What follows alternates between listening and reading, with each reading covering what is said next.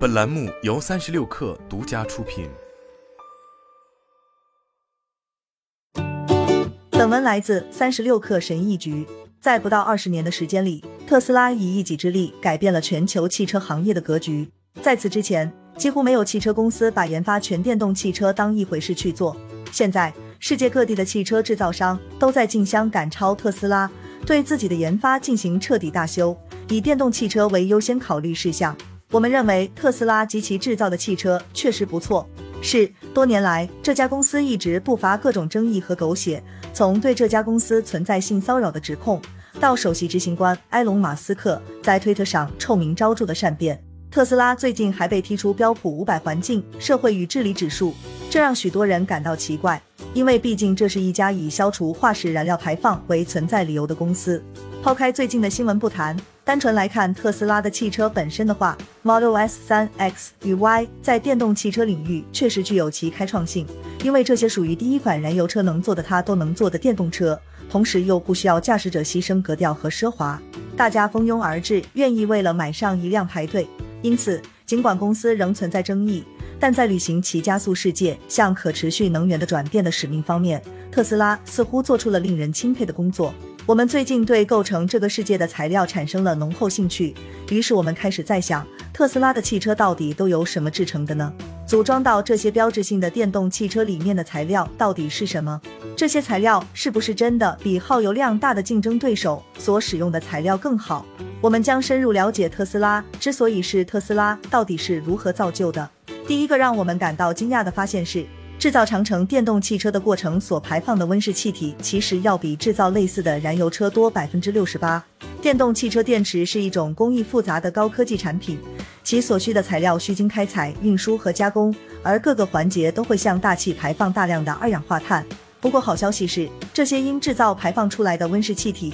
在长城电动汽车驾驶了一万九千英里之后就被抵消了。鉴于普通人每年驾驶里程约为一万四千英里，选择特斯拉而不是燃油车，可在约十八个月之后开始对地球产生积极影响。此外，随着更多可再生能源发电厂的上线，制造业的排放量还将继续下降。这是双赢的局面。当然，特斯拉要制造的最密集的部件之一是电池。大多数人可能都听说过，特斯拉用的是锂离子电池。其实，这种也是智能手机、笔记本电脑、电动牙刷、踏板车和电动自行车等各种消费电子产品的组件。Tesla Roadster 是全球第一款使用锂离子电池技术的电动汽车。这种电池的储能是以往电动汽车电池的两倍以上。尽管被称为锂离子电池，但特斯拉开发的电池也使用钴，这是一种在地壳中发现的元素，做出来的东西叫做钴酸锂。原先的 Roadster 电池包含了六千八百三十一个锂离子电池，排列成十一个薄片。由于意识到需要降低大规模生产锂离子电池的成本和人力，二零一三年，特斯拉在内华达州沙漠建立了一座超级工厂。虽然落户内华达州看似是随机选择，但事实并非如此。二零二零年，该公司宣布计划在内华达沙漠用粘土来生产锂，以进一步保障电池原材料的供应。而且，他们也已经为计划新使用的锂提取方法申请了专利。但还记得钴吗？这也是电池的原材料之一，而且它的储量要比锂少得多。这意味着特斯拉如果想提高电池产量，在为电池采购钴的时候，会遇到量能不足的问题。因此，二零二一年，特斯拉宣布从 LCO 电池转向磷酸铁锂电池。不过，特斯拉的长城电动车仍将使用 LCO、LFP 电池，造价更低，且更易于回收。因为作为材料，铁比钴或镍更容易获得，而且铁的化学稳定性也更高，因此更安全。另一方面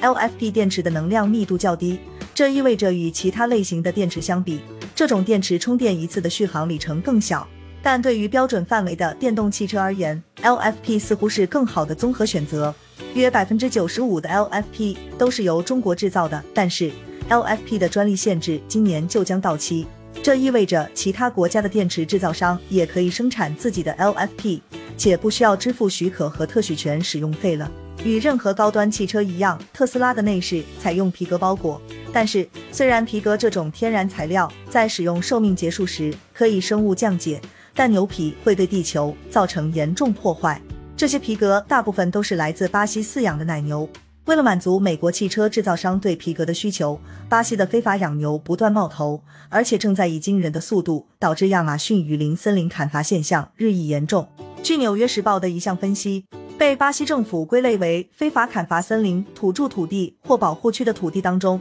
几乎有四分之三与牧场的分布是重合的。二零一九年，在股东的压力下，特斯拉宣布将把所有车型的内饰从牛皮改成人造皮革材料。除了成分没有牛皮之外，人造皮革不像真皮那样容易开裂，而且看起来更耐磨损。从天然皮革转向人造皮革最棘手的部分是方向盘，因为司机手上的油、汗水和其他东西会给包裹的皮革造成额外伤害。但是，就像任何合成材料一样，特斯拉的纯素皮革也是由塑料制成的，而塑料最终得由化石燃料制成的。因此，人造皮革其实也需要取舍，通过使用化石燃料来减少森林砍伐和动物虐待。全球约有百分之八至百分之十的石油供应是用于制造塑料，而全球每年约百分之二十的温室气体排放是因为森林砍伐导致的。如果假设生产塑料的过程也会释放温室气体，那么从牛皮到人造皮革的转变，对整个地球来说，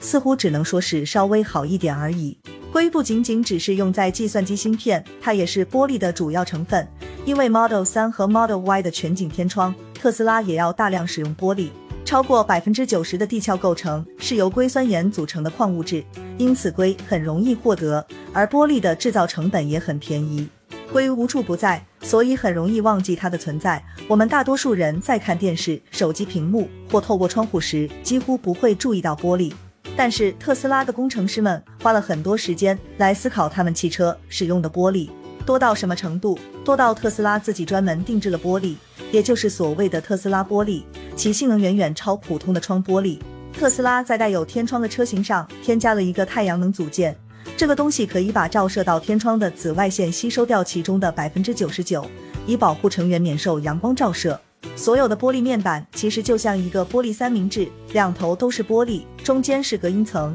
所以道路噪音和风噪音会大为降低。特斯拉玻璃还用到了该公司向客户销售的太阳能屋顶瓦片上，这些瓦片让客户可以在家中使用来自太阳的无化石燃料电能为汽车充电。即将于二零二三年发布的 Cybertruck 据说还采用了一种更耐用的玻璃，特斯拉的网站称之为装甲玻璃。除了电池、皮革和玻璃以外，特斯拉还包含有更多材料，比如稀土金属钢、铝塑料和钛等。当汽车达到使用寿命时，汽车身上的东西的归宿又是哪里呢？特斯拉汽车的锂离子电池使用的许多原材料都是可回收的，可以提取出来再加工成其他产品。特斯拉报告称，二零二零年从自己的汽车电池共回收了一千三百吨镍、四百吨铜和八十吨钴。他还表示。自己制定的现场电池回收计划，一阶段设备已经在内华达州超级工厂安装完毕，所有报废的锂离子电池都将回收。特斯拉还计划为旗下所有电池工厂配备回收设施，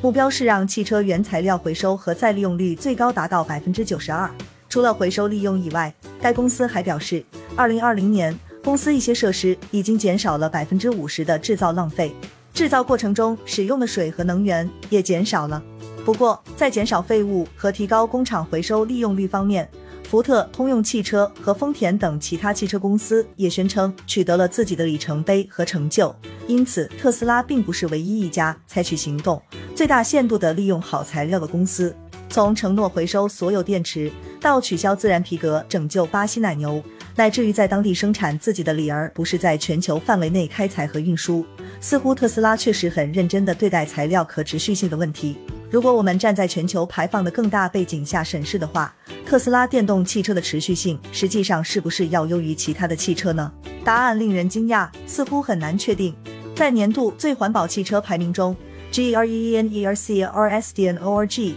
将 Model Y 排在了第十一位。这项排名反映了汽车对地球的负面影响。需要评估的内容包括汽车的制造和处置、燃料或电力的生产和分发，以及汽车排气管产生的空气污染。排名还考虑了生产汽车材料所释放的排放量，并在二零二二年的计算中把锂矿开采的排放量纳入进来。而锂是几乎所有电动汽车电池的关键组成部分。虽然特斯拉的 Model Y 的排名高于所有的燃油车，但包括丰田普锐斯、日产凌风，甚至还有部分混合动力车在内，这些车型的表现已经将特斯拉的汽车挤出了前十名。然后是 ESG 问题，标准普尔全球表示，之所以决定将特斯拉从指数剔除，是基于多种因素的考虑，包括其他公司排名提高了，特斯拉缺乏低碳战略，并未披露其温室气体总排放量数据。发生了与种族歧视指控相关的事件，再加上特斯拉弗里蒙特工厂的工作条件恶劣，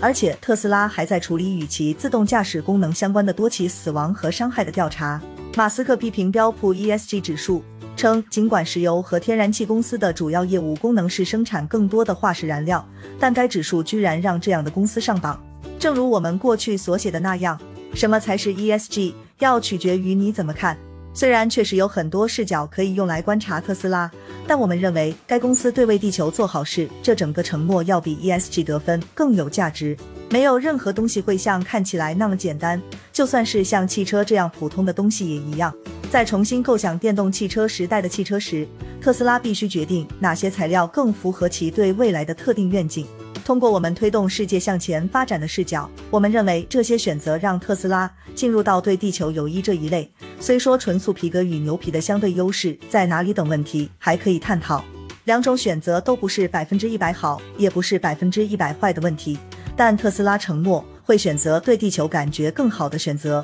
我们尊重他们，不仅在皮革的选择方面，对他采购的其他材料亦然。这又让我们对一个问题感到好奇：我们日常生活当中还有哪些令人着迷，但又往往会被我们忽视的故事呢？关于当今和未来世界，学习了解这些故事又可以教会我们什么呢？好了，本期节目就是这样，下期节目我们不见不散。